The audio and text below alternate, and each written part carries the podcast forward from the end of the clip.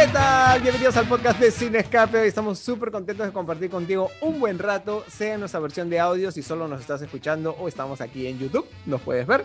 Y vamos a tener un, contenido muy chévere. Empezando porque tenemos un masterclass prácticamente de lo que es producción de televisión. Eh, ahorita te voy a contar por qué. Así que si tu mundo es la ciencia y la comunicación, o si simplemente te gusta todo lo que hay en el mundo del entretenimiento, te va a encantar. Y si no te gusta, igual te va a gustar porque, porque es interesantísimo todo lo que pasa en el show business. ¿Qué tal, Oscar? Bien, bien, contento. Una semana más con, con todos ustedes, ¿no? Y, y, de verdad, como, como dice Bruno, prepárense porque tenemos una invitada muy, muy, muy especial. Así que vamos rápidamente con, con el podcast de hoy. ¿Cómo estás, Dani? ¿Qué tal chicos? ¿Cómo están? Acá feliz, como siempre, de acompañarlos una, una semana más en el podcast. He visto también los comentarios que han dejado en el video anterior de YouTube que recordábamos nuestros dibujos animados favoritos de nuestra infancia. Uy, la gente por ahí se ha explayado, muchos han coincidido con, con este, algunos, algunos de los proyectos que habíamos mencionado. También nos hemos olvidado muchos más. Así que un saludo a todos los que han escrito y nos han contado cuáles han sido sus dibujos favoritos. Y, y bueno, Luchito, ¿cómo estás? ¿Cómo estás, Dani? ¿Cómo están, compañeritos del podcast? La Hoy moto, nuevamente... ¿dónde la has dejado? ¿Dónde dejado run, run, run. Está calentando allá afuera. A mi moto. Súbete a mi poto. Digo moto. Este... Ay, lechito. Suave, lechito. Luchito, espero, espero que hoy estés con el internet bien, porque en los, en los previos está, has estado que entrabas, no, sí, no, este, en empezar. Por... Tengo que pedir disculpas de antemano porque mi conexión a internet es un poco inestable. No voy a renegar eh, con la compañía, así que vamos a seguir con este podcast tan alegre y divertido. Eh, bueno, nada, este, disculpen que hoy día no he tenido tiempo de afeitarme, pero este, me ganó la hora. Así que, bueno, ni modo, vamos, estamos acá hoy día con la, con la barbita un poco marcada. Y bueno, nuevamente somos... Sí, sí, sí, exacto, Luke pica piedra. Pero bueno, este, hoy día nuevamente somos los cuatro fantásticos porque Gino está un poquito eh, agripado, delicado. entonces no nos puede acompañar. Está delicado, está delicado. En Pero bueno. no quiere salir porque dice que como está medio resfriado, está feito, dice, no quiere salir. Sí, eh, no está lo suficientemente fashion el día de hoy para, para bueno, acompañarnos. Oscar, ¿cuál va a ser nuestra, nuestra, nuestra invitada de lujo y por qué es súper, súper chévere esta conversación? Bueno, vamos a poner en contexto primero, ¿no? O sea, últimamente, este, con toda la invasión de, de plataformas de streaming y producciones este, de todas partes del mundo, creo que nos hemos familiarizado muchísimo con todo lo que son producciones españolas, ¿no? Es más, ya eh, hemos adoptado incluso algunas frases, este, estoy flipando, ¿no? Y cosas así. Eso está Hostia. fenomenal. ¿No? Qué Este, guay, qué guay. No, claro, no seas ¿no? gilipollas.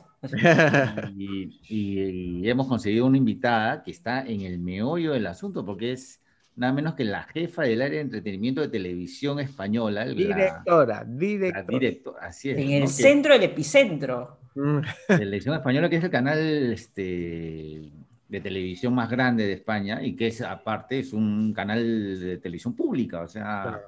como digamos, si, si fuera TV Perú aquí en el Perú, ¿no es cierto? Como Es TV el- Perú, pero chévere. El canal fundador de la televisión. No, mentira, en no. España. Perú también tiene sus cositas. Tienen sus cosillas, hacen su gran esfuerzo. Como, como es el canal pionero en la televisión española, que empezó en la radio, un poco como América también, que en su momento fue Radio América, de ahí pasó a televisión. Bueno, en, hasta el día de hoy en España se le sigue diciendo Radio Televisión Española porque mantienen una industria enorme de entretenimiento. Así que vamos a conversar con esta directiva que nos va a hablar cómo se produce, cómo, qué tan complicado es, qué tal es hacer ficción, qué tal es hacer entretenimiento y además cuál es la visión sobre la televisión, que muchos siguen hablando de que la televisión ha muerto, que la televisión ya nadie la ve y que la televisión no funciona, pero no, no es así. Así que vamos a hablar, vamos a hablar sobre eso, ¿no? Así es, así es. Así que, este, nada, a ver, que, que vamos, vamos a hacer la, la conexión ahí con, con Toñi, con Toñi Prieto. Así A que ver, Gino, ahí- haz tu magia con una cuña de pase hermosa. Vamos a escucharlo. Ok, como lo anunciamos, Toñi, ¿cómo estás? Bienvenida a Sin Escape. Gracias por tu tiempo. Muchas gracias a vosotros por invitarme. Hemos estado conversando un poquito detrás de cámara y es fascinante cómo el mundo de la televisión mundial este, está aquí y sigue siendo la que ronca, ¿no? Porque, ¿qué opinas, Toñi, de que esa gente que durante años ha ido matando la televisión, diciendo, no, ya la televisión de aire, no, la televisión, y acá seguimos liderando y estando en la preferencia de la gente? Hombre, yo creo que como hay tantísimos espectadores entre todos los ámbitos, Eh, yo creo que somos lo suficientemente amplios como para consumir todo tipo de televisión, en lineal, en, eh, digital o en cualquier otro sistema. Yo creo que hay público para todo, ¿no? Y eso es lo bueno, que no nos centramos solo y exclusivamente para un determinado público, sino que es universal, ¿no?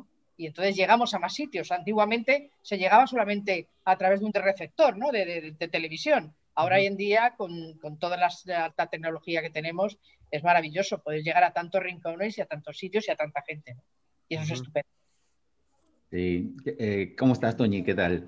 Bien, encantado. Para, nosotros es un gusto tenerte, ¿no? Este, para mí sabemos de tu, importante trayectoria, ¿no? Y te quería, te quería comentar justo a, colación de lo que dice Bruno y, y, lo que has comentado de todas estas nuevas ventanas que hay para, para exponerse al mundo, que antes Televisión Española o Antena 3 nos llegaba solamente a través del cable, y ya, eh, bueno, de, hecho lo, sigue, lo, lo, seguimos viendo por ahí, ¿no? Pero, pero ahora con todas las plataformas de, de, streaming, Netflix, este, Amazon Prime, ¿no? Hay muchísimas, muchísimas, muchísimas producciones españolas, ¿no? Este, eh, con la cual tenemos contacto todo el tiempo, ¿no? Yo soy fanático, te lo juro, más de las producciones españolas que de las americanas, por decirte.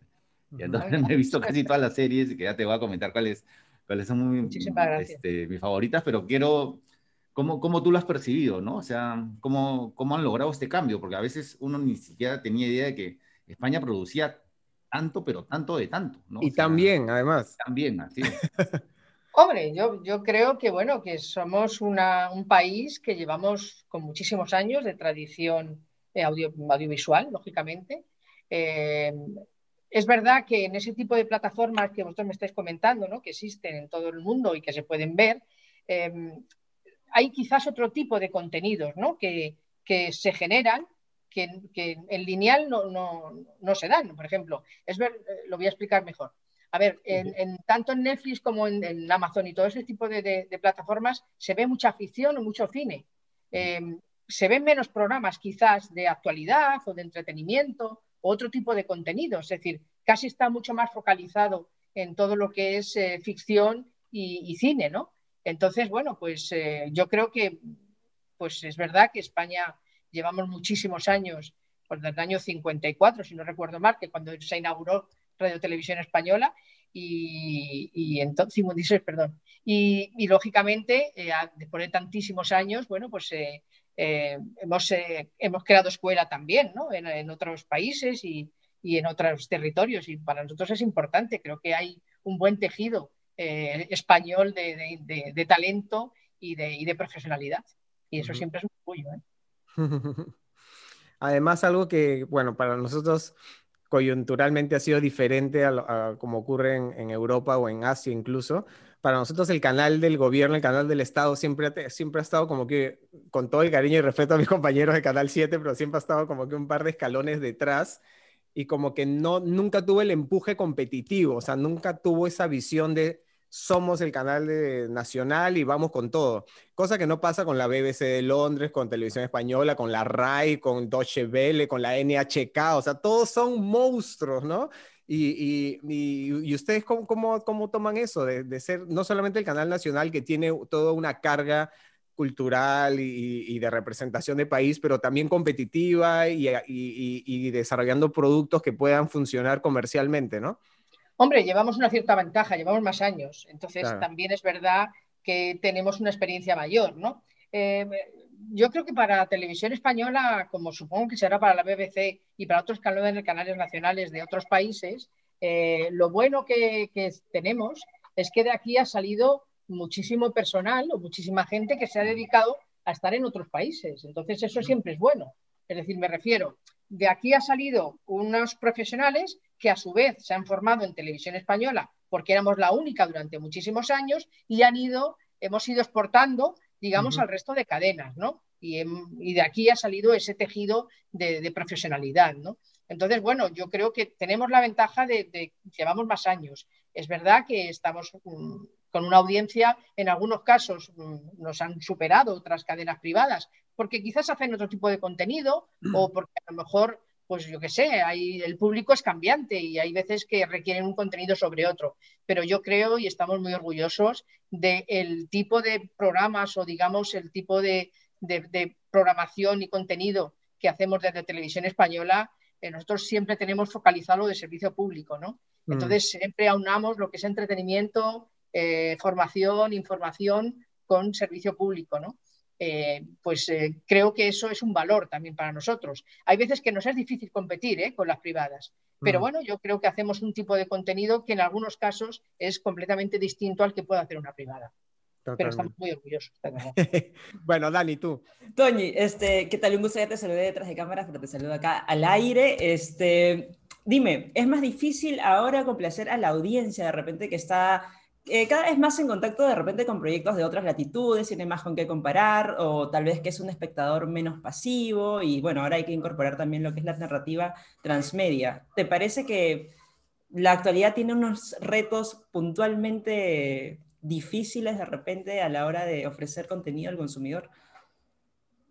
Claro, es que ahora mismo lo que hablábamos antes, yo creo que es que ha cambiado el modo de ver la televisión, el modo de, ver eh, la comunicación en general. Es decir, hoy en día es muy difícil que una familia entera se siente a ver un televisor. Como los Simpsons.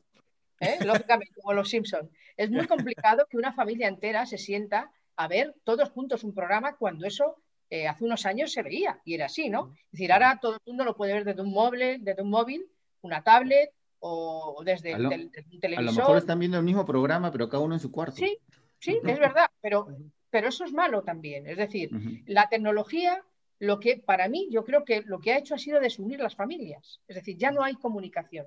Y eso es una pena, porque eso forma parte de la educación que damos los padres a los hijos en general. Es decir, estamos perdiendo comunicación. Y es, muy es maravilloso que tú puedas consumir contenidos en cualquier momento donde tú quieras y lo que te dé la gana, pero algo falla. Es decir, estamos a lo mejor rompiendo lo que es la, comunicación, ya no me refiero familiar, sino también entre amigos, entre parejas o entre hijos y padres, ¿no? En un momento determinado. Eh, bueno, está bien, pero está mal, porque ya no sé si os habrá pasado a vosotros, que supongo que sí. Tú vas a un restaurante y a mí lo he mirado muchísimas veces y me sorprende mucho, ¿no? Ves una pareja que se supone que tiene que estar muy enamorados porque a lo mejor llevan poquito tiempo y cada uno está con su móvil. No se miran, no se hablan, no sonríen, no se comunican. Entonces, bueno, esas tecnologías son muy buenas para algunas cosas, pero creo que para las relaciones personales están haciendo bastante daño. Pero bueno, esto ya es un estudio muy psicológico, muy sociológico, que no voy a entrar yo en valorar, ¿no? Pero que da pena, es decir, no sé de qué forma se puede conjugar ambas cosas, ¿no? El que en un momento determinado, o a lo mejor hay que poner unos tiempos, es decir, oye, mira, vamos a sentarnos todos a la mesa a comer o a cenar y a partir de una hora cada uno va a ver lo que le apetezca ver y donde quiera y en el sitio que quiera. Pero por lo menos en un restaurante, vamos a hacer una tregua, fuera teléfonos durante media horita Vamos a comer, a dialogar y tal, y luego ya volvemos otra vez cada uno con nuestro teléfono. Pero se está perdiendo eso y eso es una pena, porque mm. eh, también el, comunicarnos, el hablar es importante. No solamente mandar mensajes de WhatsApp y poco más, porque hasta nos comemos las palabras, es decir, ni siquiera escribimos. Puros emojis nada más y memes. Exactamente, todo así. Este, algo que a mí me, valoro mucho por gusto personal, porque creo que no es el, por lo menos acá en Perú, no es como que la norma general, pero algo que es una tradición impecable en España que yo disfruto muchísimo es que me atrevería a decir, tú corrígeme si me equivoco, que más del 50% de las producciones son de época, o sea, siempre están revalorizando y jugando con el pasado de distintas, desde el Ministerio del Tiempo, que como dicen ustedes es una pasada, hasta Acacias, que lo hablamos hace un momento, o cosas maravillosas que no lo hicieron ustedes, pero sé que lo valoran, lo que hizo Velvet, por ejemplo, que fue un fenómeno internacional, las chicas del cable, o sea, es una cosa que yo la veo y lo disfruto tanto, ¿por qué ese, ese, esa tradición tan marcada de, de, de España por siempre estar trayéndonos esa, esa cosa nostálgica? Pues mira, yo creo que porque tenemos suerte de tener un gran pasado histórico.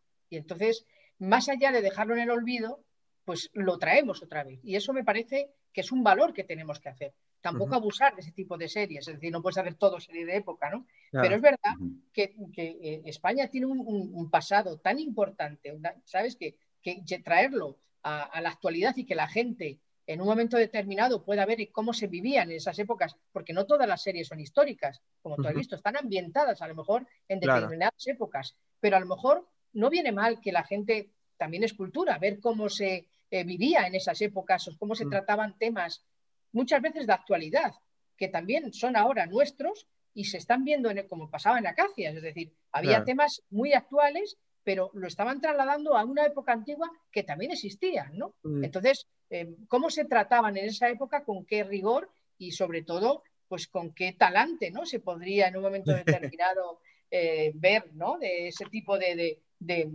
problemáticas o, de actitudes que había, ¿no? Entonces, claro, a nosotros es verdad que nos gusta mucho hacer ese tipo de recreaciones, ese tipo de películas, pero yo creo que porque forma parte de nuestra historia y no queremos olvidarla. Creo que está ahí y de vez en cuando hay que acercarla a las nuevas generaciones para que lo puedan ir viendo y disfrutando también. Claro. Sigan haciéndolo, por favor.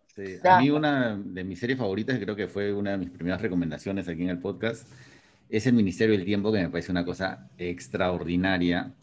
O sea, no solamente me, me provoca placer verlo y satisfacción, sino envidia como productor, envidia como, también como peruano, de que nosotros también con una historia tan riquísima, o sea, no saber aprovecharla para hacer esta clase de producciones, ¿no? Porque no solamente es una producción entretenida, ¿no? Con, giros narrativos y todas las fórmulas comunes que, que, puedan atrapar al, al, espectador, sino es una serie que, que, pone en valor la historia, los personajes históricos, ¿no? Y, y de hecho muchas generaciones este, eh, se acercan y conocen, ¿no? A, a, estos personajes y, y, quiero que me cuentes porque creo que, que, hubo todo un fenómeno en cuanto a redes y justo lo que hablaba Dani de, lo transmedia, ¿no? Este, porque se formaron foros y todo esto, ¿no? A ver que, si nos puedes contar más sobre eso. Es una serie que no llevaba yo directamente, lógicamente, porque era de ficción. Yo, llevaba entre, yo llevo entretenimiento, pero es verdad que, que lo bueno de esa serie es que cuentas con, lo, con el pasado, pero das giros al presente. Es decir, es muy ingeniosa. Olivares, que fue el, los creador, el creador, fueron sus dos, hermanos. Eh, por desgracia, eh, uno de ellos murió. Digamos, eran dos hermanos que crearon la serie. Uno murió cuando empezó la primera parte y el otro la mantuvo y ha, seguido haciéndose. Pero fíjate qué, curioso, esta serie em, se, da, se dio el caso que el lineal no se veía tanto como en transmedia. Es decir, mm. directamente lo veían más en digital que en, lineal.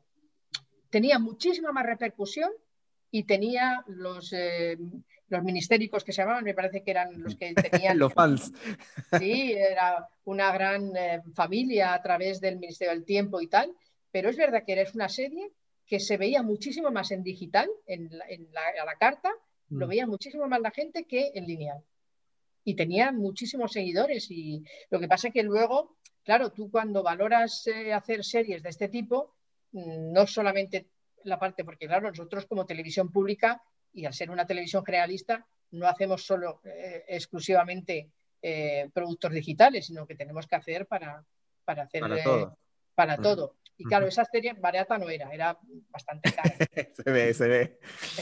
se ve que no, no es barata. Pero fíjate lo que me estabas diciendo, Oscar, esa serie se puede, lo pueden exportar perfectamente a cualquier país del mundo porque esa es la historia de cada país. Es decir, vosotros en Perú eso lo podéis adaptar perfectamente a la historia de entonces con lo de ahora y hacer esos giros y se puede hacer perfectamente un Ministerio del Tiempo en Perú, en Colombia, en, Venezuela o en Cuba. Es decir, Vamos a hacerlo entonces, con la coproducción de televisión española. Y ya está, ¿eh? a lo mejor lo que pasa es que cuesta dinero, eso es verdad. Pero bueno, que hay financiación y tal, y seguro que a lo mejor lo podéis hacer. Dani. Eh, a ver, mi otra pregunta tiene que ver, justamente el otro día estábamos este, leyendo que las generaciones más jóvenes ya no se conectaban tanto con lo que era la televisión, que probablemente su pasatiempo favorito, su hobby favorito era más eh, orientado a los videojuegos, de ahí de repente redes sociales o navegar en internet. ¿Cómo, eh, ¿Qué se puede hacer ahora para, o cuáles son las estrategias en todo caso que están ustedes pensando para otra vez conquistar o captar de alguna manera a este público joven, que va a ser el que, bueno, de acá a unos años sea el público mayoritario que va a existir pues, a nivel mundial en general. Eh, ¿cómo, cómo, ¿Qué están pensando respecto a estas tendencias que hay ahorita eh, sobre el entretenimiento, justamente? Bueno, pues mira, nosotros te voy a poner un ejemplo. Por ejemplo, eh, hay un programa que curiosamente captamos a la gente joven desde el minuto uno eh, se hacían contenidos 24 horas de lunes a, domingo, que era Operación Triunfo. Es decir, Operación Triunfo. Famosísimo por acá también. Sí, exactamente. Mira, Operación Triunfo, eh, en estas últimas etapas, porque claro, cuando hace 20 años se inició los primeros Operación Triunfo, no existía la era digital que tenemos ahora, ni mucho claro. Pero hace como cuatro años para atrás, que cuando empezamos las nuevas ediciones, pues eh, decidimos hacer un canal YouTube de 24 horas, ¿vale? Que se veía, eh, había una realización paralela, que se veía todo lo que ocurría en la academia durante 12 horas, ¿vale? Desde que se levantaban hasta que se iban a acostar.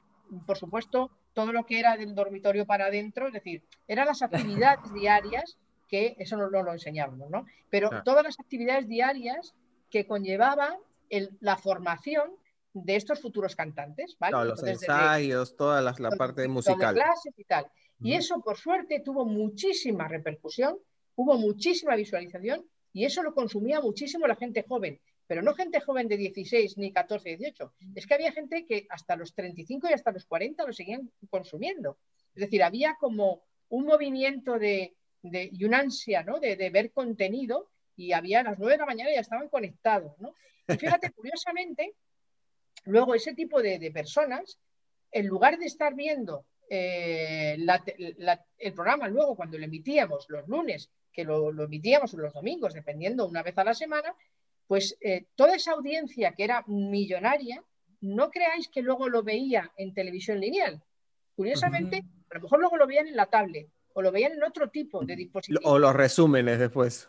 O los resúmenes, pero luego no consumían, consumían más el día a día te refiero en la, hora a hora de cada uno, la evolución que estaban eh, ellos experimentando en, cada una de las clases que tenían y la convivencia en sí, cuando iban a comer, cuando estaban en, los descansos y tal, eso se consumía muchísimo y eso era el futuro. Es decir, esa gente joven luego no venía a la televisión lineal, pero bueno, digamos que eso nos ha pasado con OT y ha sido un fenómeno. Luego nos han querido copiar otras cadenas eh, y otros programas de, aquí, de, España, porque fue un fenómeno a nivel eh, mundial, ¿eh? es decir, se, se experimentó, digamos, una forma de consumir televisión distinta y muy atractiva. Y, bueno, nosotros sabéis que no tenemos publicidad, porque nuestra televisión no tiene publicidad, pero bueno, eh, por ejemplo, luego nosotros en canal YouTube sí que podíamos meter cosas de publicidad.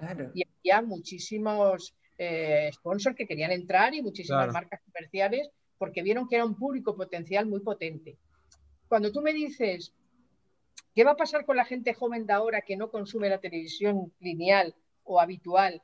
Pues mira, no lo sé qué va a pasar porque yo creo que de aquí a 20 años habrá cambiado todo tanto que no sé si seguirán existiendo las televisiones como tal. A lo mejor ahora todo se va a hacer a través de digital, porque el, consumo de aquí y ahora en el momento yo creo que se está eh, abriendo no solamente a la gente joven, sino a todo tipo de público. Eh, los que tenemos Netflix, en un momento determinado te pegas una sentada y te ves una serie entera. Entonces no esperas al capítulo la semana que viene. Lo Si puedes, claro, no tienes eh, cortes publicitarios, lo ves de tirón, eh, cuando quieres paras, mañana sigo. Claro, es que ese tipo de consumo de televisión es muy cómoda. En general es muy cómoda. hay, un, hay un programa nuestro que estamos muy orgullosos que mm, cuando yo os decía que es difícil encontrar un programa que aúne a toda la familia sentados delante del televisor y que lo consuman, y eso lo hemos conseguido con, con Masterchef nosotros. lo vemos, lo vemos, lo vemos acá también. Sí. bueno, pues en Masterchef es el único programa que la gente consume en familia y, mm, y lo consumen en el mismo tiempo, se sientan a verlo, a lo mejor en la habitación de al lado, pero que lo ven. La familia eh, pueden verlo conjuntamente, ¿no? Y comentan. Y está la madre, la abuela, eh, donde hay abuelas, hijos, es decir, es un programa que es muy familiar y aún a todo, a todo el espectro. Y entonces eso sí que es, raro encontrar un, formato que pueda unar a todas eh, las edades y a todos los... Además, felicitaciones porque la producción, mi madre, ayer mi madre lo estuvo viendo hasta las 12 de la noche porque encima dura horas. Y Tres horas, exactamente. Sí, la producción que los llevan a los castillos y a los lagos y muestran España de una manera, porque además es como marca país, ¿no? Porque, porque la cocina queda a veces en segundo plano porque cuando, cuando hacen los retos de exteriores y muestran esos paisajes espectaculares es también un poco de marca España, ¿no? Entonces... Precisamente por eso, es un, es un programa que nosotros estamos muy orgullosos porque en otros países eh, Masterchef no se da igual que nosotros. Sí, pues... En otros países hacen un plato y ya está. claro. Más corto, no es verdad, es en Reino Unido y tal, se hace en un plato Hacen una hora de programa o a lo mejor hora y media, menos, pero todo se centra en el plató. Eh, lo de pruebas de exteriores solamente lo hemos hecho en España, que luego lo están copiando otros, y la verdad es que en esto la productora ha sido muy buena y se ha reinventado. Y nos pasa con esto y con Maestros de la Costura, que es otro formato también, que en este caso es un talent de, costura ¿no? y de diseño. Igual, eh, la suerte que tenemos, mucho más en Masterchef, porque aprovechamos a que se vea la riqueza, eh, digamos, de todos los paisajes de España, más la gastronomía, es decir, aúna muchas cosas y eso sí que es marca España al 100%. Sí, los vi en la nieve el otro día y bueno, maestros la costura también, no sabes, bueno, como, te comento, tengo una española en casa, entonces es como que ya, ya, ya. vemos... De maestros de la costura está enganchando a muchísimos hombres también, ¿eh? Sí, sí, sí, sí, Al principio pensábamos que a lo mejor el, el hombre iba a huir, ¿no? Y no, y no iba a estar pendiente, pero no, no, no, al final también, porque al final la gente tiene curiosidad de cómo se hace una prenda, ¿no? No, pero aparte con caprile y palomo y, todo es una maravilla. Los, Una variedad, ahí tenemos de todo. Para, para, mm, quiero colgarme de algo que dijiste hace un momento, que de repente muchísima gente que nos está viendo ha hecho su, su cerebro ha explosionado, es que al ser un canal del Estado con otros aspectos, el tema de la publicidad. Me acuerdo una vez estando en Londres, había una controversia enorme porque la BBC de Londres sí tiene publicidad y mucha gente decía, ¿por qué están ganando dinero si ustedes se tienen que financiar con los impuestos de los ingleses que estamos generando que exista la BBC? Y había una controversia enorme. ¿Cómo es en España el tema de, la publicidad? O sea, es un canal que definitivamente no tiene auspiciadores externos. No, no solamente tenemos, ahí por la ley solamente nos permiten hacer patrocinios culturales, ¿vale? Y solamente podemos patrocinar eh, con parte de un presupuesto, no todo, es decir, nos pueden dar una parte de una financiación para un programa siempre y cuando sea mm, cultura o sea mostrar marca España. Por eso Masterchef lo podemos hacer o Maestros de la Costura. No todos los, programas son patrocinables. Entonces, nosotros no podemos, eh, no podemos meter publicidad, está prohibido por ley, no, no podemos, pero eh, sí que podemos eh, patrocinar programas, ¿no? en esas características que os he comentado. Lo que es la publicidad convencional, por nosotros no podemos hacerla y a nosotros nos financian las operadoras y, bueno, pues y, el resto de televisiones a cambio de que nosotros no tengamos publicidad. Eso es un decreto que hizo el gobierno y entonces, eh, lógicamente, los españoles no pagan un canon como pasa en la BBC para que no, no pagan canon. En España no, hay un canon para esto, no. Se supone que a nosotros nos están, nos está financiando, digamos, eh, las operadoras y el, porque, claro, la publicidad que nosotros dejamos de hacer lo están haciendo ellos, lógicamente. En ¿A qué te refieres con operadoras? Exactamente. Las teleoperadoras y los y las canales de televisión. Se supone un canon que les ponen a las cadenas. Pero cuando dices operadoras, ¿te refieres a qué? ¿A Movistar? O sea, los que tienen los, dueños de la señal. Ellos son los que, los que tienen un fee designado a ustedes. Exactamente. Tienen, sí, lo que pasa es que bueno, ahí hay un lío porque querían dejar de pagarlo. Bueno, no sé, es una cuestión. Y cuando, cuando el presentador dice, vamos a hacer una pausa comercial, ¿qué ponen? Nosotros no decimos, vamos a hacer pausa comercial, jamás. Si tú has visto Masterchef, bueno, es que allí no podéis ver publicidad, pero aquí lo ves de tirón. Aquí te sientas en una hora y tres horas estás sentado. Solamente podemos hacer a lo mejor una pausa, imagínate de unos 30 o 40 segundos o de un minuto como mucho, para hacer autopromoción de la cadena. Claro, promociones nada más. Podemos hacer promociones de los, de los programas de la cadena o promoción de producto derivado, que eso sí no lo permite la ley. Insisto, por ejemplo, un producto derivado es un libro que tengamos de Masterchef. Claro. O un aceite, marca Masterchef. Es decir, son productos derivados del propio programa. o sea, el productor, en este caso Oscar, cuando hace nuestro programa, es una hora de aire, es una hora, un bloque de una hora. O sea, no hay, no hay breaks, no hay nada. No, no. En nosotros aquí se sienta, la gente ve Masterchef y hay veces que paramos 30 segundos en las 3 horas. Pero hay programas que estás la película entera y estás una, estás una película y la ves entera a las 2 horas, 90 minutos o lo que haga falta. No, no te levantas. Es decir, si quieres levantarte, tendrás que levantarte si tienes que beber agua o hacer otras cosas. Pero no porque televisión corte. Si tú lo puedes ver de un tirón. Y tú sabes, por eso nosotros en muchos eh, ponemos una mosca donde ponemos, este programa termina antes de las 12 de la noche. en muchas ah, ocasiones. Ah. Lo ponemos una mosca en la parte superior izquierda, donde informamos al espectador por la conciliación familiar y tal, que termina a las 12 de la noche o antes de las 12 de la noche. Eso lo hacemos con mucha frecuencia cuando hay películas o series, por ejemplo, que allí veis también, entiendo, Cuéntame, o veis Estar Estoy Vivo, hay una serie de, series igual, que también lo podéis ver allí, y entonces esas son 60, 70 o 80 minutos todo de tiro. Sí, sí, no hay publicitarias. Se, podría pensar que al no tener este, publicidad, a lo mejor, o sea, como te digo, no se podría pensar hacia la, la ligera, que no van a tener la presión del rating, ¿no? ¿Cómo manejan ese tipo de cosas? No, tenemos igual presión. Es decir, a ver, no deberíamos tener presión, porque una televisión pública, por lo que he dicho, creo que no deberíamos de tener presión eh, de, audiencia, ¿no? Pero esa es la teoría, la práctica sí que tenemos presión.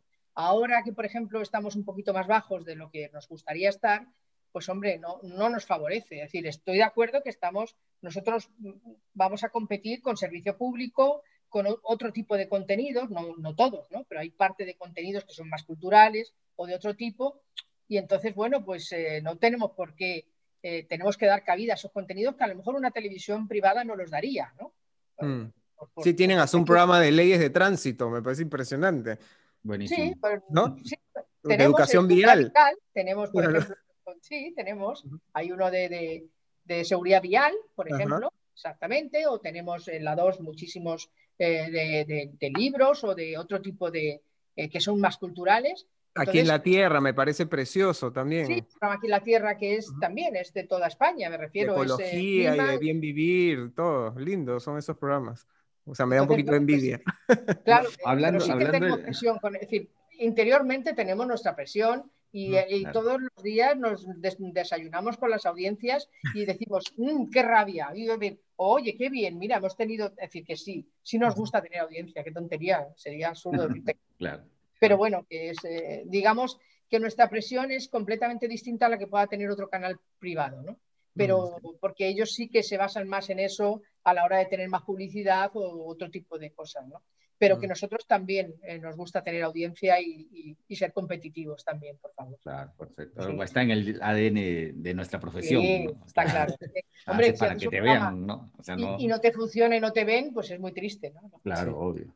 Otra de las cosas que, que, como decía Bruno, a mí también me da envidia, y ya porque justo mencionabas que eh, nos hacías este, alusión de que el nivel de las producciones y todo esto es porque ustedes eh, son, tienen ya muchísimos años, ¿no? Pero nuestro canal, por ejemplo, América Televisión, es un canal que nació en 1958 y el canal estatal del Perú es de 1956, o sea, casi estamos a la par, ¿no? Pero nos hemos desarrollado lamentablemente de otra manera y una de las cosas que más envidia me da es que he descubierto hace un par de meses en YouTube un programa que ustedes dan que se llama Viaje al Centro de la Tele, Ah, sí.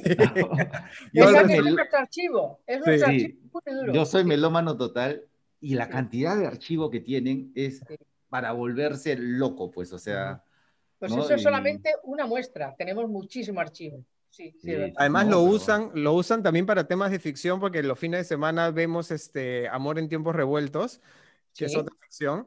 Y que... Pero esa no es nuestra, ¿eh? Amor en tiempos revueltos es de Antena, es de Antena 3 pero utilizan el archivo histórico también, o sea, siempre ponen el contexto de qué estaba pasando en la época. Sí, porque te cuento, nosotros tenemos, hay un archivo que es propio de televisión española, ¿vale? Que son de programas durante tantísimos años que hemos estado desarrollando durante tanto tiempo.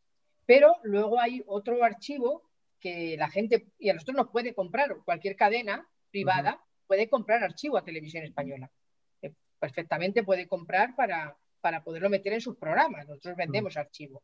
Pero luego hay un archivo aquí que tenemos que es un centro como de documentación que se llama Nodo, que ahí es toda la parte histórica. Hay muchísimos documentos de, históricos que tienen de épocas de, hace, de anteriormente a que se, que existiese televisión y tienen todo ese tipo de, documentos y eso lo siguen, también lo, lo, venden a otros a otras cadenas y otros canales, ¿no? Y entonces de ahí se nutre es tan importante el archivo que lamentablemente acá en Perú, por temas económicos, durante mucho tiempo los dueños de los canales, al no tener dinero, no había videocassettes para hacer programas, se borraba y se borraba y se borraba. Entonces, ah, el archivo histórico de la televisión, yo te puedo decir que del Perú existe un poquito de los ochentas, algo de los noventas y ya, pero a mí me da una pena porque mi padre pues es pionero en la televisión acá y trabaja desde el año 62 en, en televisión y todo, esa, todo ese trabajo que se hizo en los early days, o sea, no existe. Hay fotos,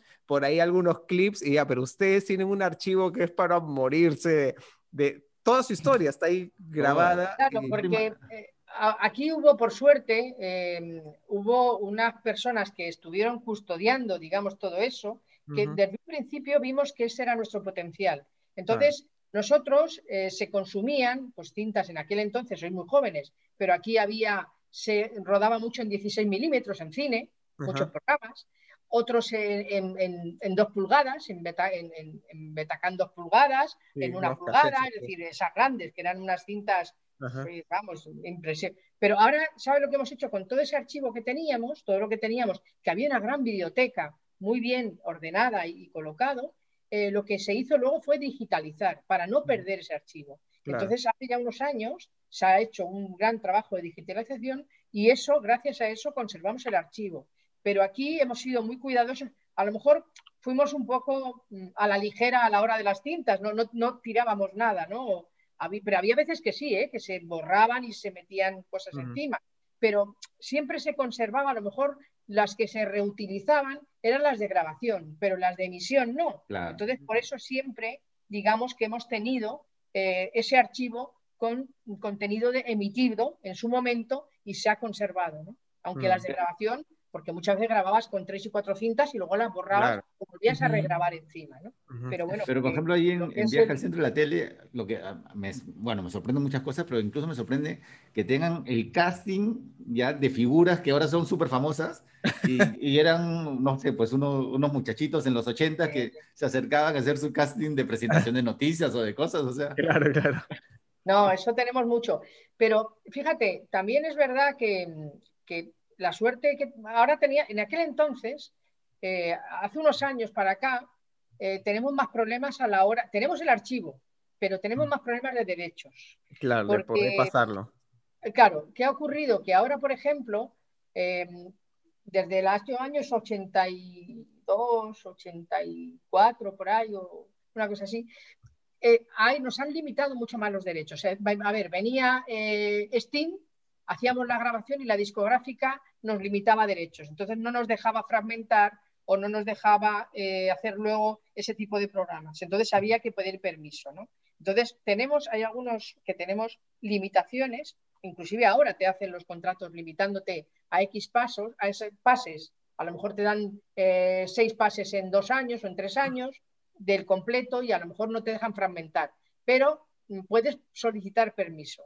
Entonces, lo que hacemos muchas veces a la discográfica, volvemos a solicitar un permiso porque queremos dar una actuación que ha hecho Pablo Alborán o ha hecho Elton John hace dos meses o tres meses o un año y les pedimos autorización y directamente eh, lo, podemos conseguir, ¿no? Nos lo dan. O, por ejemplo, menos con nos pasó con Prince, que nosotros teníamos un programa aquí muy bueno, que yo llevaba de productora ejecutiva en su momento, que se llamaba El Séptimo de Caballería, era un programa muy bueno, con música en directo, y pasó desde Madonna, Rem, eh, Prince, eh, ah. aquí pasó lo mejor, sí, lo mejor, lo mejorcito que pasó. Y, por ejemplo, murió Prince y no nos dejaron eh, utilizar, volver a emitir ese programa, ¿no? Pero es una pena, lo tenemos aquí en el archivo, algún día, cuando pasen muchos años, nos colaremos y ya no nos denunciarán, que dará igual. que los abogados se encarguen, que los abogados. alguna cosa A ver, Dani. Eh, no, ya no tengo, no tengo otra, otra pregunta más que hacer. Creo que ya me quedó muy claro la gran trayectoria de televisión española. Bueno, lo único que iba a comentar era también ustedes se encargan de, de Eurovisión.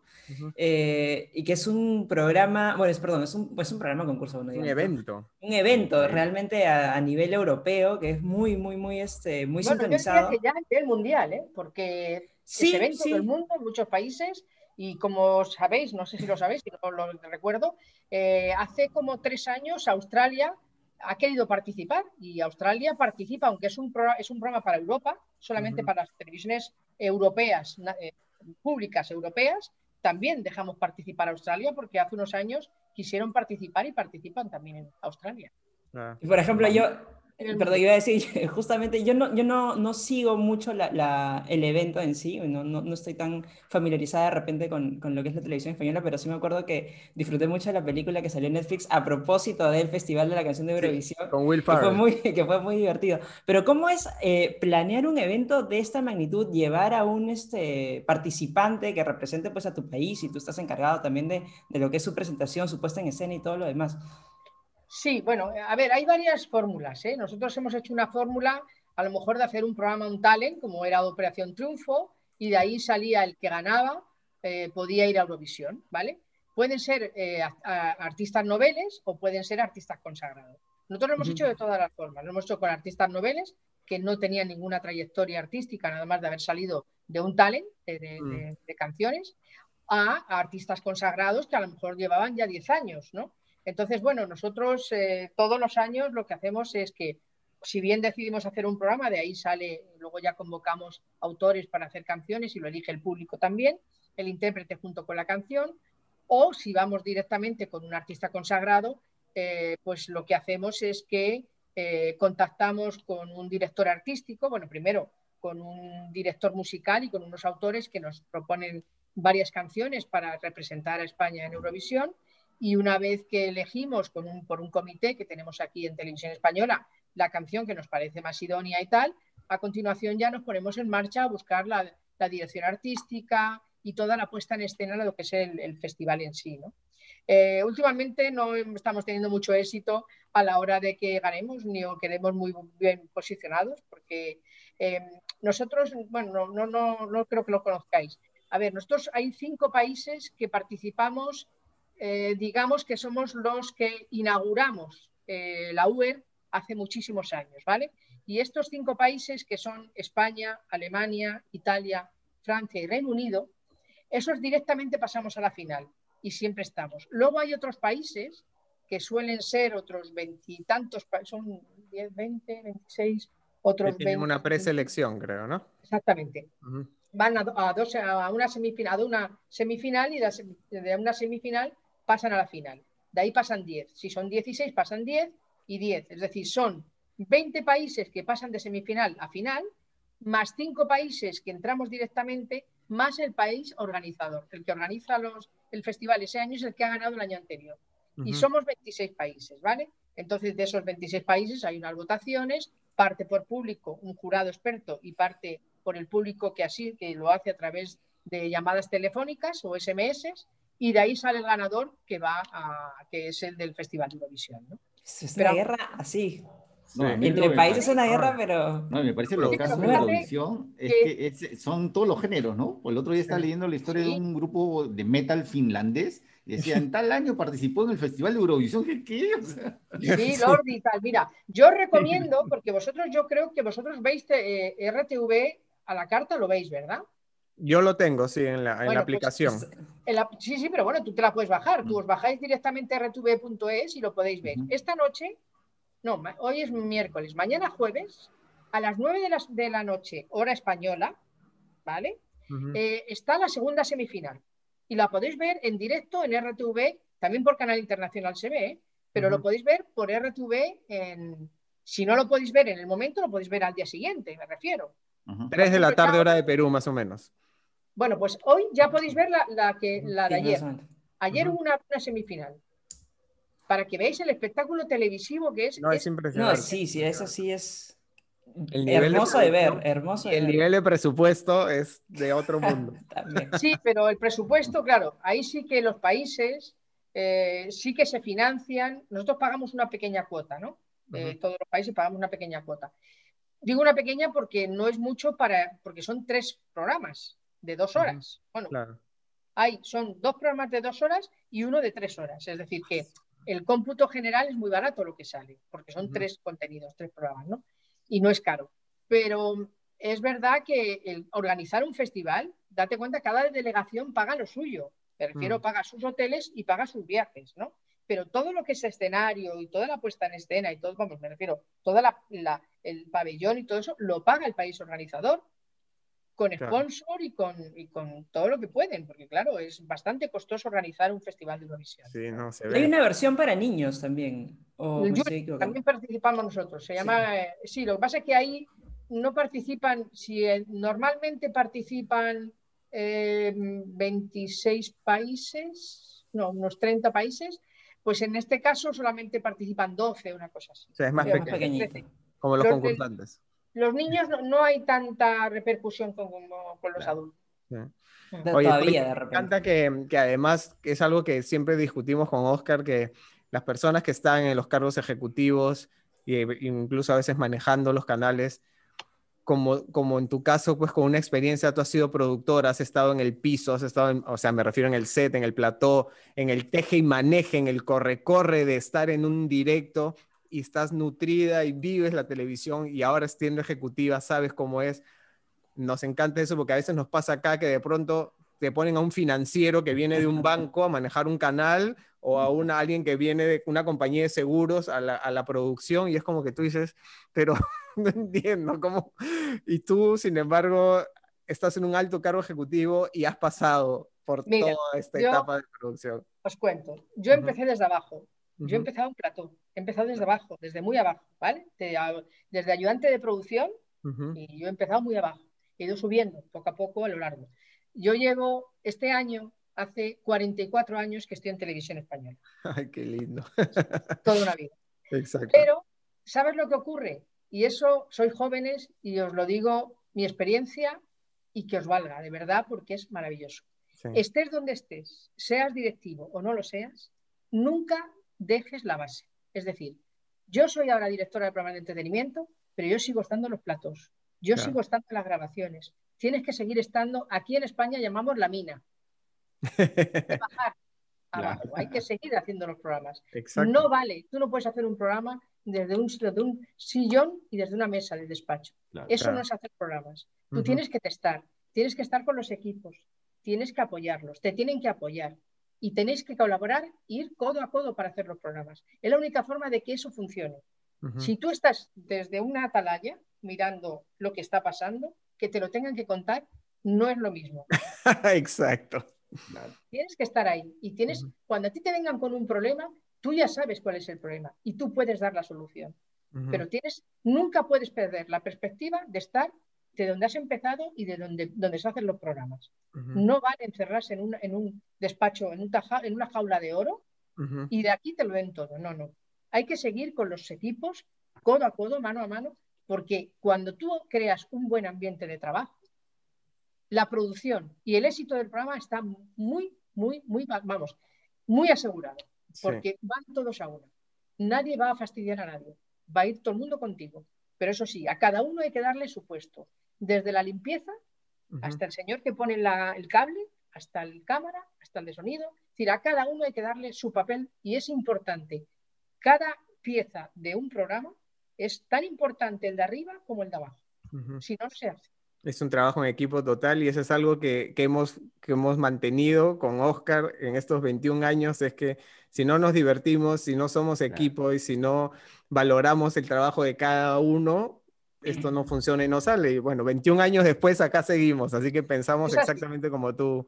Pues eh, si seguís así y actuando de esta forma, es muy enriquecedor y encima eh, iréis viendo los resultados. Eso se ve lo que tú dices. Si aquí viene alguien que no sabe de qué va, te va a dar lecciones de algo que no conoce, que no controla, porque lo ha leído o porque se lo han contado, no es lo mismo.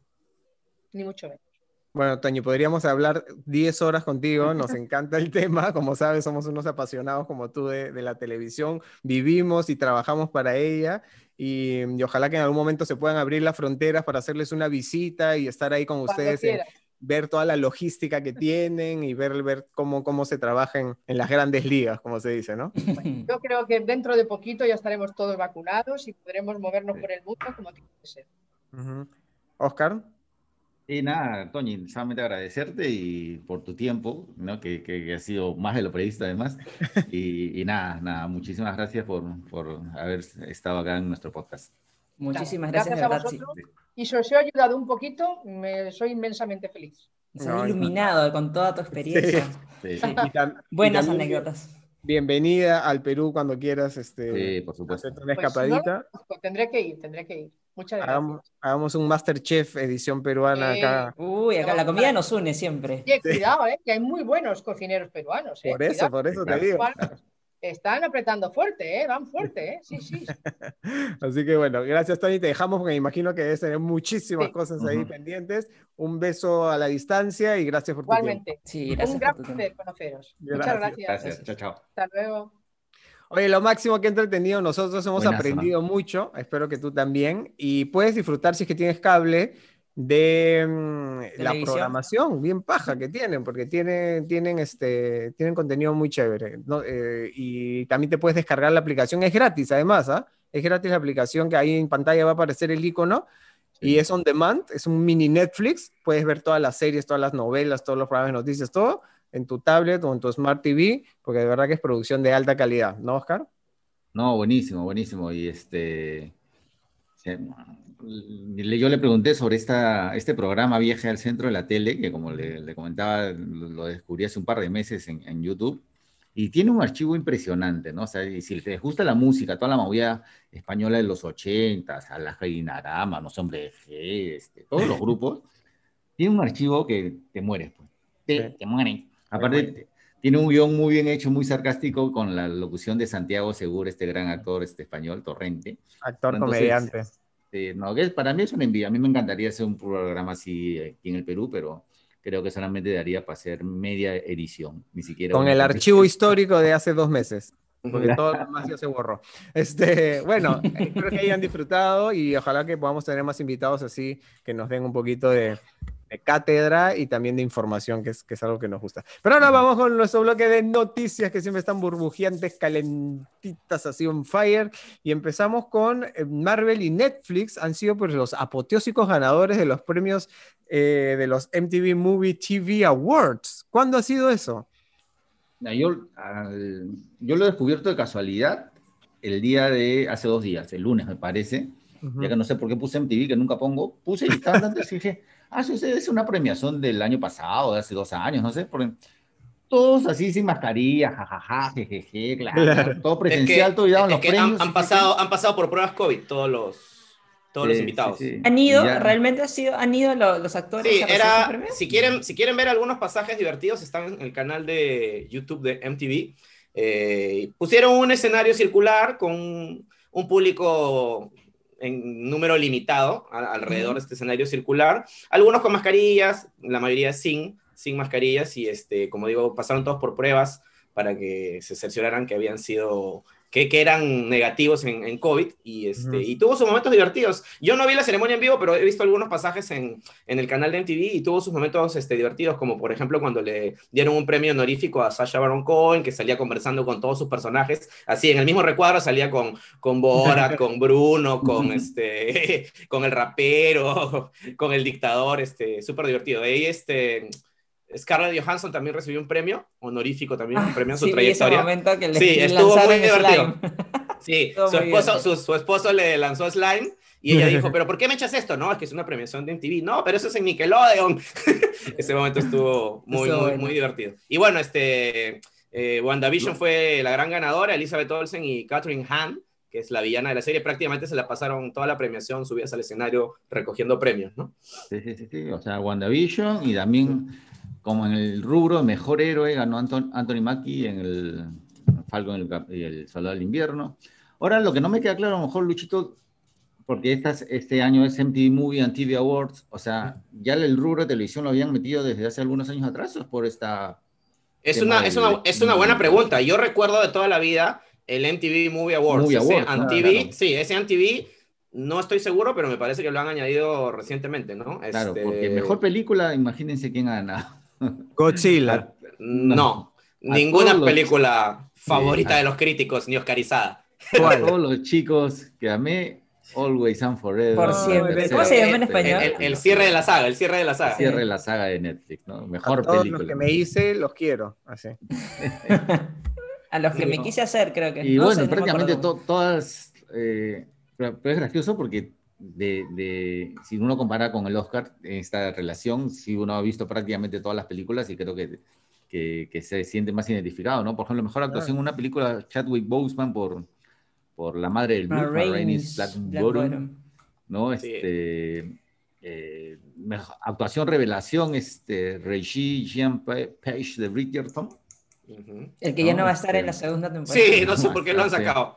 Más que ya historia terminó también. Pues, pues, claro. No la historia de los dos chicos ya terminaron, pues ya se casaron. Pero paja que. Pero era un personaje súper popular. Populares y que la gente conoce, sabe, entiende y disfruta, ¿no? Eso es lo que la gente de la academia no entiende hasta ahora, que se hacen los culturosos y los, y los, ay, los magnos y la gente ama el entretenimiento y eso es Hollywood y ahí están los premios MTV. Así que qué chévere que lo hayan hecho y Marvel y Netflix han sido los grandes triunfadores de la noche.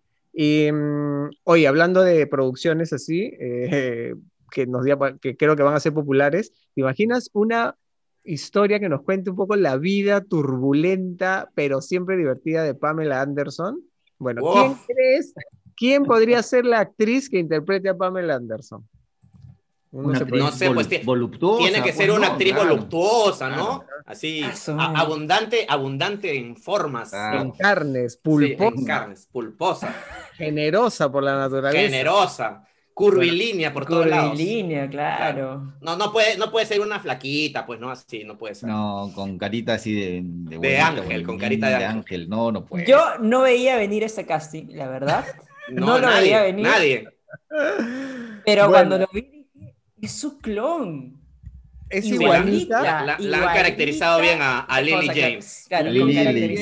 Lily James. ¿Quién es Lily James? ¿Quién es Lily James? Lily James, bueno, ha aparecido así la protagonista de Cenicienta, una princesa de Disney, ahora va a estar así en Calateos. Y encima porque esa película tiene que ver con la filtración del escandaloso video sexual, uno de los primeros virales de la historia. Los primeros, exacto. Sí, cuando, prácticamente no existía internet, para contextualizar. Había, exacto se, se, viralizó. Luchito, todavía, Luchito, todavía, lo tiene en su computadora. Lo tiene, claro, en VGA. no, eh, no, eso, no, eso era un VHS que circulaba pirata por todos lados. Videos copias y copias y junto a Tommy Lee, Tommy Lee, ¿quién va a ser Tommy Lee? También es otro, otro, otro nombre que dices, ¿cómo se han juntado estos dos chicos que son tan como que imagen blanca y limpia supuestamente, ¿no? Aparentemente al menos, que es Sebastian Stan.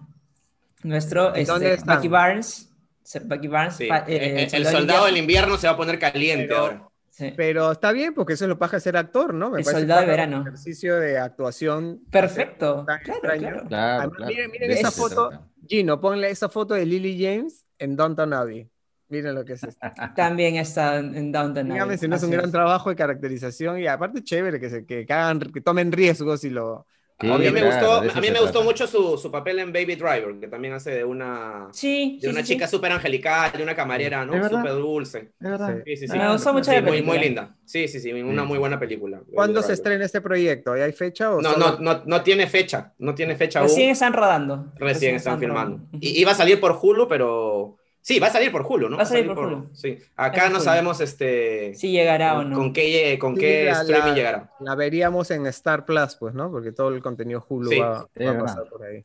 Así que sí lo vamos a ver si es que nos suscribimos a esta plataforma. Así que, y de Star Plus hablamos también en, un, ratito. Sí. Pam y Tommy se llama la serie. Pam, and Tommy. Pam and Tommy. Y está Seth Rogen de productor. Que también, también está eh, delante de cámaras. Y también, tiene un papel. sí, él va a protagonizar al, al, amigo, creo que es no sé quién, filtra el video. Ah, se hace el video y Bueno, atentos a eso, que ya cuando conforme vayan saliendo las imágenes y los trailers, seguramente los veremos en Cine Escape. Este, el Robert Downey Jr. también no para, ¿no? No solamente gran personaje carismático y querido, sino que también detrás de cámara hace sus cositas, como la nueva producción que se ve bastante grande de Netflix. Sweet Tooth se llama, bien creo, dulce. Creo que ya está haciendo más cosas detrás de que delante de, porque Lo que pasa es que tiene, él tiene su productora con, con su esposa, pues que también eh, está metida en esta serie. delante de cámaras, ¿qué es el último? Doctor Little. ¿De qué va? ¿De qué va Sweet Tooth? Está basado en un cómic eh, de, Claro, un cómic que inicialmente era de, originalmente era de Vértigo, que era la división de cómics para adultos de DC que ya cerró. Eh, pero bueno, es básicamente una historia posapocalíptica. Eh, me, causó gracia una descripción que han hecho de, esta historia, ¿no? Es como Mad Max juntándose con Bambi. por ahí este, leí esa, esa, esa, definición, ¿no? Este, bueno, para variar, ha habido un virus este, que ha devastado la humanidad y después de eso, este, pues los niños han comenzado a nacer como híbridos eh, con animales, ¿no? Y en este caso el, protagonista de, la serie es un niñito que, que tiene pues sus, sus, cuernitos, sus cachitos de venado, este, que vive pues en... ¿Perdón? Hagamos, hagamos así un, un, este, un flashback a la semana pasada. ¿Veían eh, el, el, los dibujos animados de Hércules? Sí. Que sí, tenía, a su amiguito que era este, no sé cómo, cómo se llama, no es un minotauro. Era, un fauno, un Los faunos, sí, los faunos, sátiros. Ajá. Sí. Claro, algo, algo, algo así, algo así. Y este, bueno, este niño vive en el bosque aislado eh, con su padre porque, bueno, este, los seres humanos este, están persiguiendo pues estos niños híbridos porque eh, son una cosa pues que genera temor, miedo, ¿no? Rechazo. Y bueno, en algún momento su, su, papá se va a morir y él tiene que huir y se encuentra con un tipo violento, renegado, que se convierte pues en su compañero. No, no, no, que se convierte en su, en su amigo, en su protector, ¿no? y, bueno, básicamente esa es la, la premisa de, la serie, ¿no?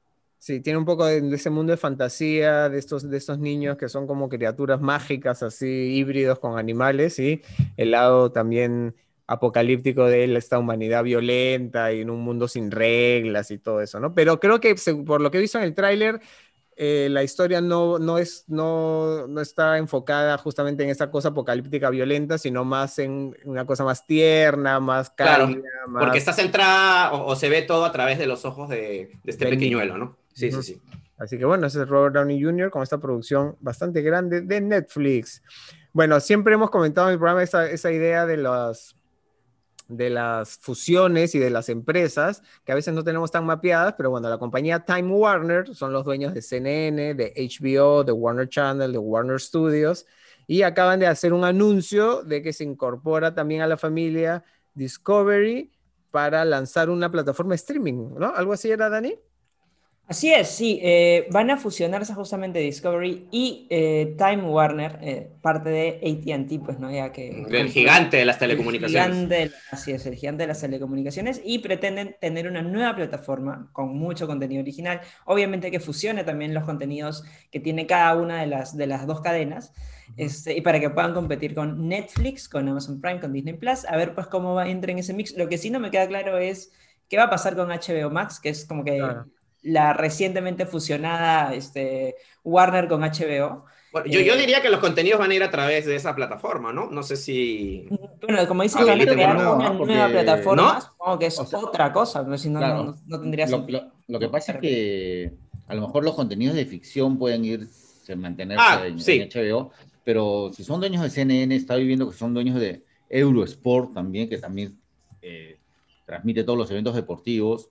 ¿No? Entonces a lo mejor crean una, este, una plataforma más noticiosa deportiva, ¿no? O sea...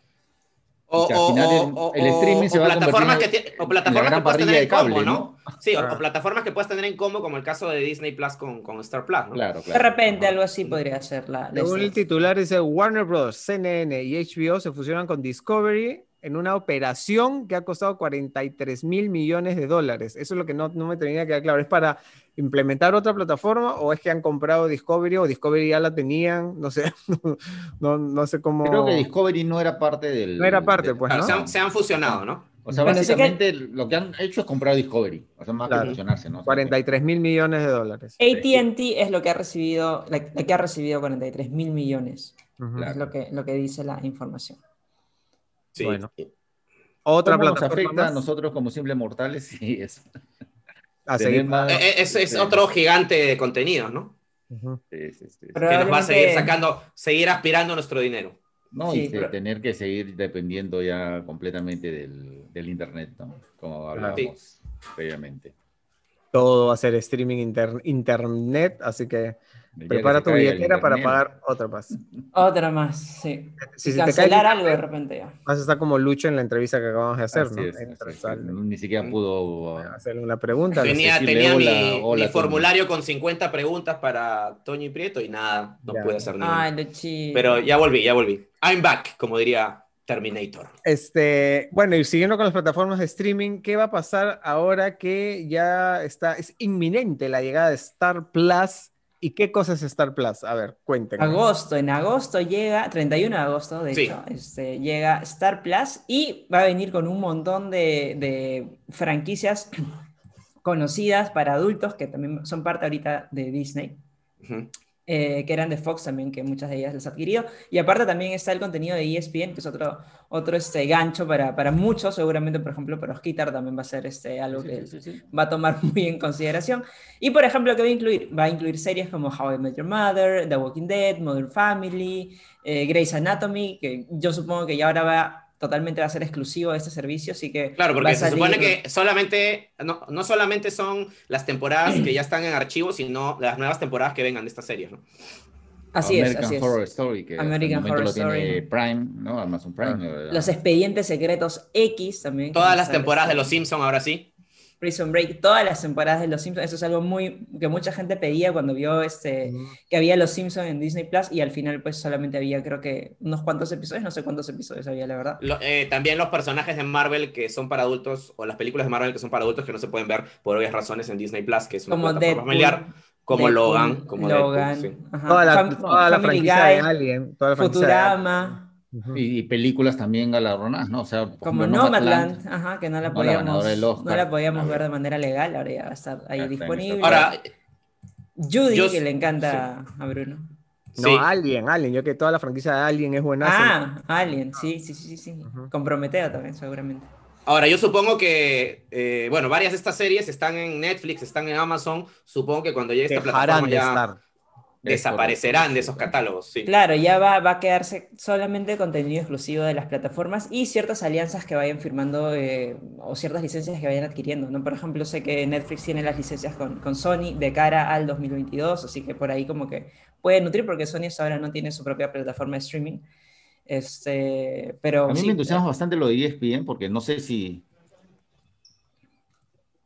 no sabes si... Dani, sino que te congelaste, pero pensé que habías terminado tu... Por, por favor, Dani, el congelado de este podcast soy yo, ¿ya?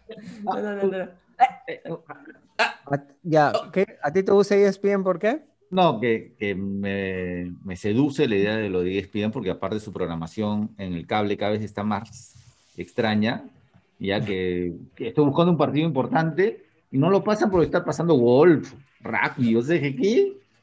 Y tengo que ir a la aplicación de ESPN que ni siquiera tiene narración en español, lo ponen con la narración en inglés, entonces esperemos pues que esta, esta opción del streaming ya sea algo más completo, ¿no? Bueno, supongo que va a, tener, va a tener este, diferentes canales, supongo, dentro de ESPN que puedas probablemente ver cierto contenido que te interese más, ¿no? Porque sí, igual la, la, premisa es mostrar todo el contenido que tiene ESPN, ya sea fútbol, eh, fútbol o también fútbol americano, rugby, tenis, golf, ciclismo, boxeo, etcétera, etcétera. O sea, todos los deportes que tienen dentro de, o las licencias que tienen dentro de, de los eventos que tienen cobertura. Eso a través de que originalmente esta plataforma de eh, Star Plus se anunció, bueno, no se anunció, se decía que iba a estar en julio, pero ya oficialmente se pasa a agosto. Así que vamos a ver. Igual está el, se mantiene, ¿no? El esquema de suscripción o separado o como parte de un combo combinado con Disney Plus. y ahí te hacen un precio especial, ¿no? Sí, ahí lo que falta, el combo. Lo que falta afinar es el precio al cual se va a ofrecer o cómo va a ser la gente que ya tiene Disney Plus, que ya, no sé si pago, por ejemplo, como digo, o lo dije hace algunos podcasts anteriores, que ya tienen su paquete de, anual de Disney Plus, ¿no? sé cómo, cómo van a hacer con, con la suscripción. Yo también. Lo, lo, no sé, bueno, ya nos llegará la notificación, el anuncio. De todas maneras. Porque sí, sí va a estar paja, sí creo que va a tener ese. Sí, de todas maneras. Pero bueno, cuando estemos cerca y cuando tengamos más info, aquí te la contamos. Bueno, sí, un podcast bien chévere, ¿eh? bien divertido. Hemos contado algunas noticias así de esta semana, más esta entrevista que creo que ha sido, ha sido distinta y aparte paja que un alto ejecutivo de, de, la televisión española, pues se haya tomado un buen rato para conversar con nosotros este, y contarnos cómo se produce por allá. Este, mucha gente está esperando las recomendaciones, así que, a ver, ¿alguien tiene algún no lo vean? No, esta semana no tengo un no lo vean. Entonces, ¿con qué empezamos? A ver, Luchito, tú que prácticamente no has aparecido en este podcast. He estado ausente, que he sido fantasmal. Este, bueno, me parece que ya hemos hablado de esta serie en alguna anterior oportunidad, pero yo estoy muy entusiasmado porque recientemente se estrenó la segunda temporada de Love, Death and Robots, ¿no? Eh, una serie creada por Tim Miller, que es el director de Deadpool y de Terminator Dark Fate. Y también en la producción estuvo, no sé si todavía seguirá, estuvo involucrado David Fincher, ¿no? Bueno, como ya sabemos, esta es una serie animada solo para adultos, porque no todos los dibujitos son para niños, y básicamente dentro del género de ciencia ficción, y es antológica, ¿no? Que esta palabra es clave, es decir, cada episodio tiene una historia diferente, con realizadores, actores de voz, historias y sobre todo estilos de animación diferentes, ¿no? lo eh, cual también ah, lo hace una desventaja, Luchito, por ejemplo. Yo tengo, eh, yo tengo que decirte que no me enganché a la, a la primera temporada porque no sé si fui piña, pero veía un capítulo bueno y hay dos mm, que no me gustaban mucho. Es que, es, que, es que ese Oscar es el problema, el problema de todas las antologías o de todas las series antológicas, eh, que también es un, es un piel que coge a Love, Death and Robots. O sea, hay capítulos que son mucho mejores que otros, ¿no? O sea, siempre hay un poquito de hueso con, con, la carne, ¿no? Este, bueno, la primera temporada igual fue súper popular, ganó premios Emmy, Annie, que es como el Oscar de, de la animación, y bueno, ahora han reducido, de repente, mm, tomando en cuenta lo que tú dices, que de repente hay muchos capítulos y era muy irregular, esta segunda temporada solamente cuenta con ocho episodios, ¿no? La primera temporada eran 18, ¿no? Este, a mí esta serie, sí, la primera eran 18, estas son 8 y ya se anuncia una tercera temporada para el 2022 con 8 capitulitos más, ¿no? Este, a mí esta serie en particular me encanta, ¿no? Este, está inspirada, no sé si te acordarás, Oscar, de esta serie animada, de esta, perdón, esta película de culto de los 80 Heavy Metal. Este, ya esta serie un poco está inspirada o, toma el espíritu pues esta, de esa película que también tenía algunas historias este, independientes, también era medio antológica, ¿no? y está este, en Netflix, ¿verdad? Sí, es, eso está en Netflix, acaban de estrenar la segunda temporada, que es toda la serie es como un cruce, un cruce entre Black Mirror y Animatrix. Este, Y este, nada, em, si te gusta la animación, eh, te gusta la ciencia ficción y tienes una suscripción en Netflix, yo creo que, que de todas maneras este, tienes que ver esta serie. Explorar. Sí, sí, sí. Eh, necesitas un poco de estómago duro, porque tiene algunos capítulos con escenas fuertes. Este, pero nada, sí, esta temporada tiene dos o tres capítulos que para mí son geniales, son unas obras maestras, no voy a decir cuáles. Y sin spoilers, les comento que en uno de los capítulos sale Michael B. Jordan, no solamente haciendo la voz de un personaje, sino este, eh, a él lo han animado pues de una manera fotorrealista, ¿no? Entonces también sale para los que son hinchas de Michael B. Jordan, que es este actor que está tan de moda últimamente. Veré, pues a ver, un par de capítulos de esta segunda temporada. A ver, pues, sí, sí, no, eh, eh, la narrativa la puedes cuestionar, la parte, no sé, artística, entre comillas, pero la parte técnica en sí de la animación es una obra de arte, todos los episodios. Es maravilloso, maravilloso. Es una obra de arte. Muy bien. A ver, Oscar. A ver, yo les quiero recomendar una película que también podría ir en el no lo vean, allá depende de cada uno. Es una película polémica, totalmente polémica, pero. Controversial. Pero muy atractiva ya, este, y nuevamente les este, reafirmo lo que les dije el otro día, si no tienen Amazon Prime, no se han suscrito, suscríbanse porque cada vez ponen mejores cosas. Ya, esta es una nueva película que han puesto en Amazon Prime, se llama Nuevo Orden.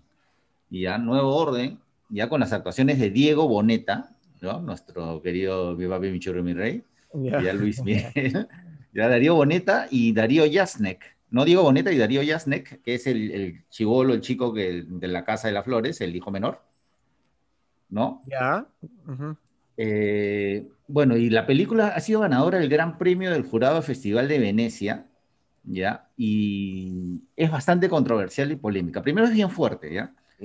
Comienza con, con, con, una, con una boda, ya muy lujosa, en una de las casas más ricas de, de Ciudad de México, ya con toda la, alta sociedad y todo, y hay un estallido social, ¿no? Y este, hay, una, hay una rebelión de clases sociales, ingresan a la boda, ¿no? Hay saqueo, muerte, todo, ¿ya?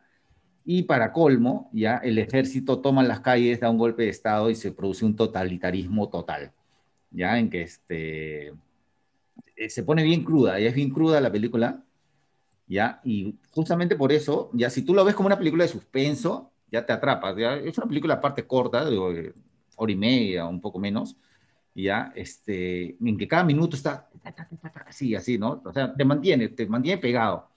ya las implicancias sociales o lo que hay detrás de la película, ya ahí las cuestionas, ¿no? Porque eh, en México, por ejemplo, y a pesar de que fue la ganadora del Gran Premio Jurado de Festival de Venecia, le hicieron leña, ya y ni siquiera la, la, la pusieron de candidata a los premios Oscar.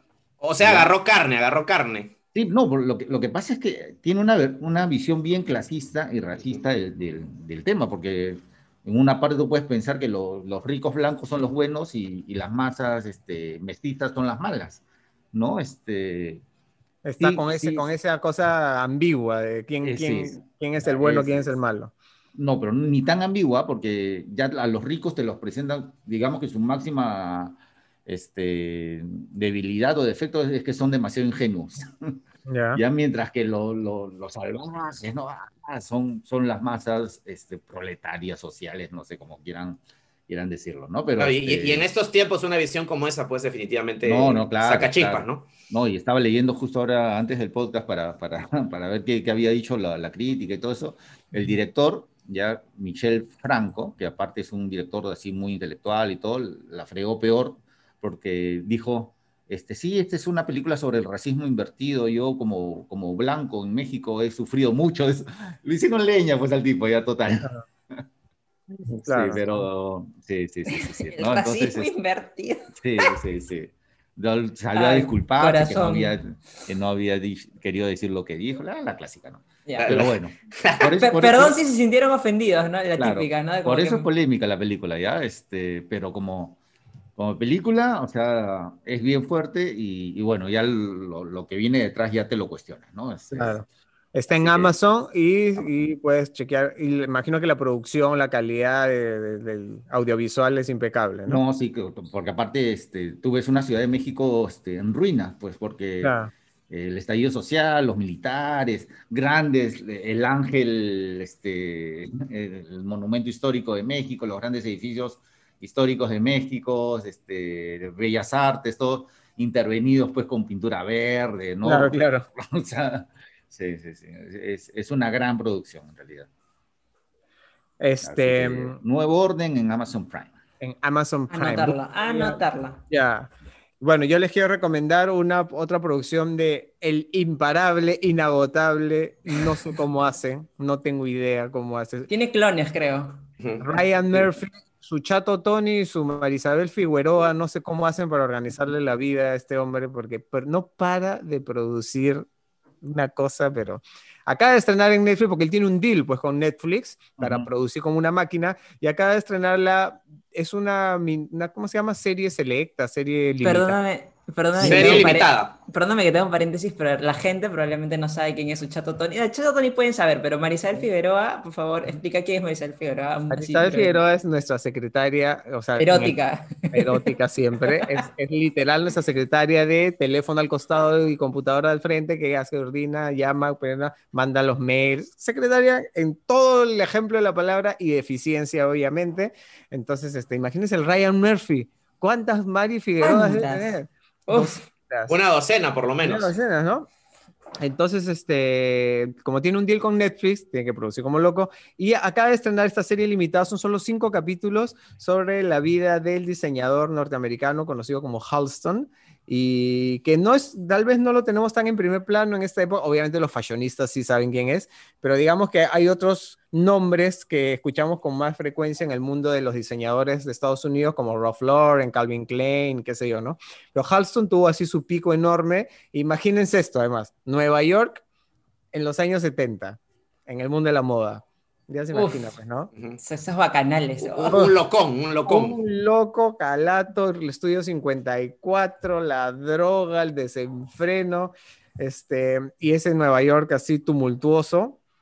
Y además hay una participación bien chévere de una actriz, no recuerdo ahorita el nombre, que hace de Liza Minnelli, que también era un ícono setentero total divertidísima, muy bien actuada, la producción es de un lujo impecable. Ahora, si eres sensible a temas de encuentros entre dos chicos. Bueno, tiene un par, tiene, aplaudo a Ian McGregor por valiente, ¿ah? porque tiene un par de escenas así bien intensas que para ser un actor heterosexual, este, no sé si habrán sido fáciles de hacer, pero... No, es la primera vez que Iwan hace...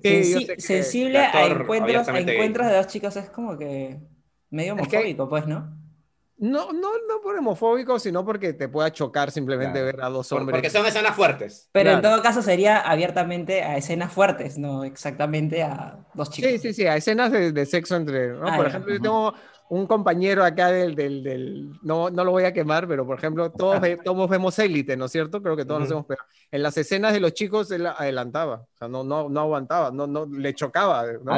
es homofobia, es homofobia. Entonces, este, si tú eres de esos que te choca un poco ese tipo de cosas, bueno, este, no sé si sea la producción para ti, pero como calidad, como actuación, como puesta en escena, y sobre todo interesante, en un momento cultural del mundo este, pre-VIH, donde las cosas eran un desenfreno total, pero Uy, verdad, es verdad, sí, pre-VIH. Claro, pues no me imagino, es, este Love Power, amor libre y todo este, y además este, pero lo paja es la, la, artista, ¿no? O sea, toda esta evolución artística de un personaje que, que, era un genio de la moda, pero obviamente también con sus demonios y sus, y sus luces. Así que está en Netflix, son solo cinco capítulos, duran 45 minutos, una hora cada uno. Divertidos, he visto, no he terminado, estoy en el capítulo, hay un, el capítulo 2 ocurre en el Palacio de Versalles en Francia, ya se imaginan, ¿no? El Ryan tiene su bille para producir. Claro. No, Siempre la bendición, de, la bendición de Netflix es uno de los más prolíficos. Pues, por eso ya no le vamos a decir el Michelle Alexander.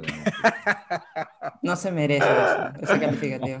Bueno, este, esa es la recomendación de la semana. Si es que la ven, coméntenos si te gusta. A ver, Dani. Me falta la mía. Yo iba a recomendar, miren, Oxígeno, que la había visto en el top y de hecho sí, vi la película, me gustó pero eh, sentí también por ratos que era un poquito muy, muy parecida a Enterrado de Brian Reynolds, no sé de qué año es, 2010 creo.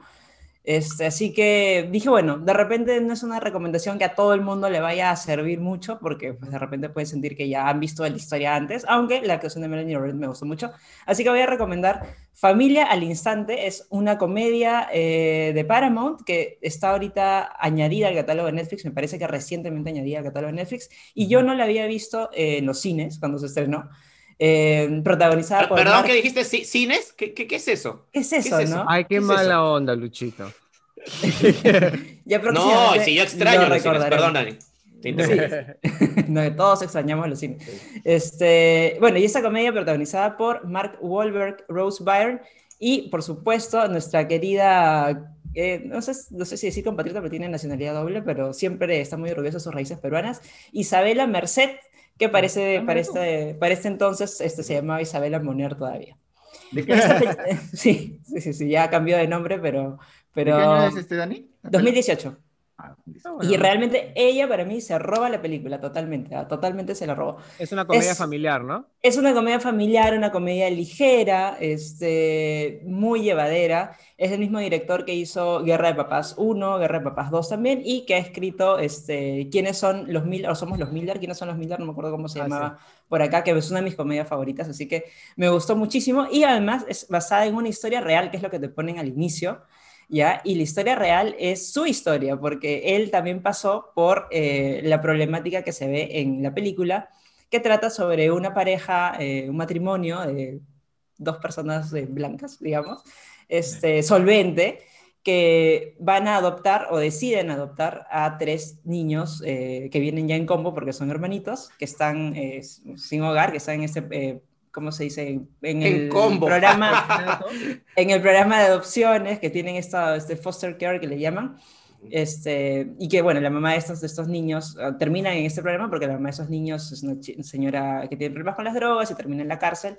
Y esa es la, digamos que la premisa de la película, pero la niña mayor pues es justamente Isabela Merced, que es una adolescente para la película, y ya pues te imaginarás qué significa adoptar a un adolescente, que viene, bueno, con sus hermanitos, que somos chiquitos, pero pues ella era eh, una parte importante ya de la segunda mitad de la película, porque vemos la problemática de lo que es lidiar con un adolescente y cómo a veces eh, las cosas, eh, por más que tengas buenas intenciones, no siempre salen como quieres.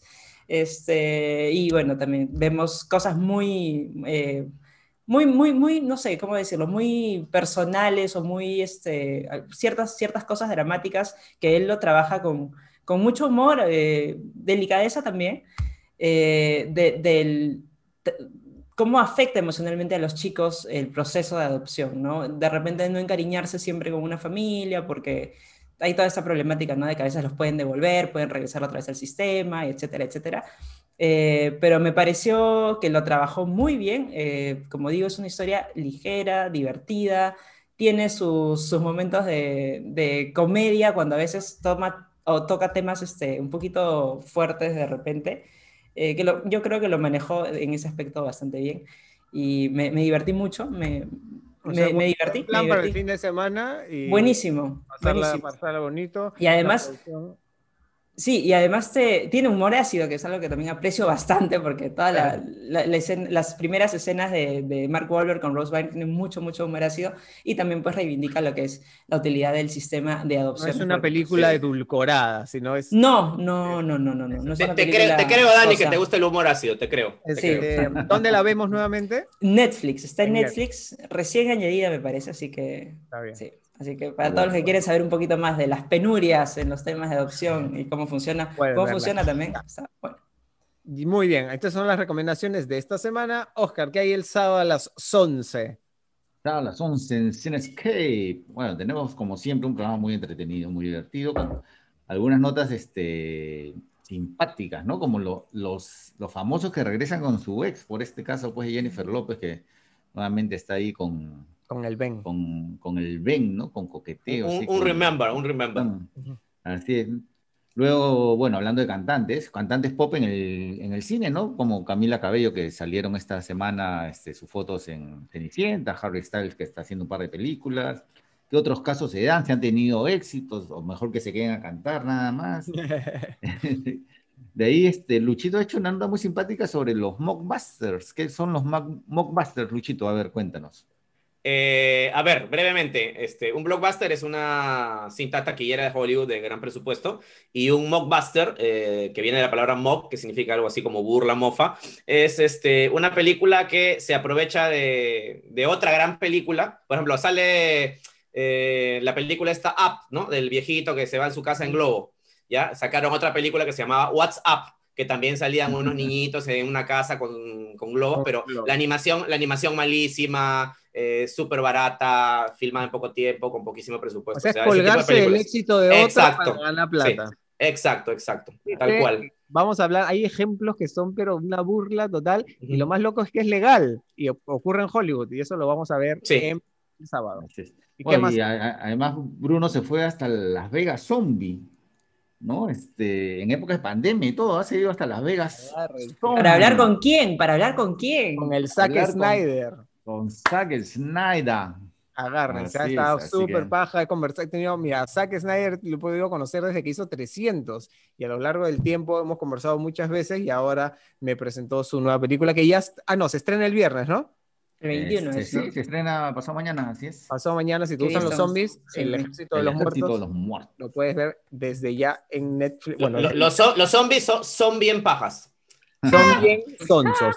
Bueno, chicos, gracias por acompañarme hoy día. Ha sido un podcast interesante, divertido. Gracias por escucharnos si estás en la versión de audio y si estás en la versión de YouTube, por favor, coméntanos si te ha gustado esta edición del programa. Y nos vemos el sábado a las 11 en América. Y gracias por regalarnos su sintonía, porque todas las semanas somos número uno en el horario. Así que gracias por eso. Chao, chicos. Chao, Dani. Chao, Luchito. Chao. Y este, Luchito, cambia tu modem. Chao.